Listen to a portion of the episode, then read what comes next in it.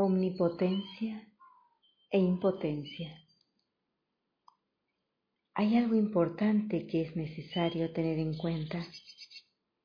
Muchos piensan que pueden tomar la vida en sus manos como si tuviesen poder sobre la vida y la muerte.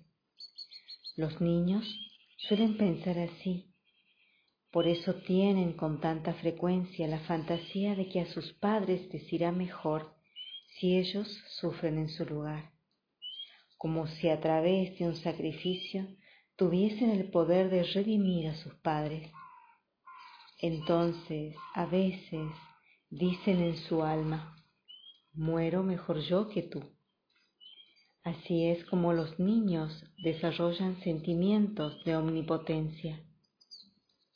¿Cómo se hace adulta una persona?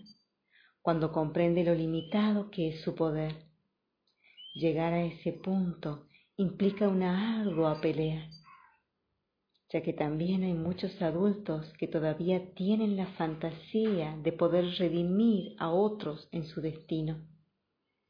También algunos maestros creen que pueden cambiar algo en sus alumnos. Algunos incluso tienen la fantasía de que pueden cambiar el mundo.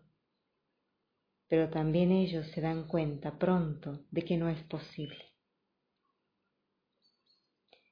Lo dura que es la pelea y lo difícil que es la renuncia. Lo podemos ver en cuestiones de nuestra vida cotidiana. Bert Hellinger, Historias de Amor. Mi nombre es Natalia Lisleiman, directora de Nacer, Centro de Desarrollo Humano.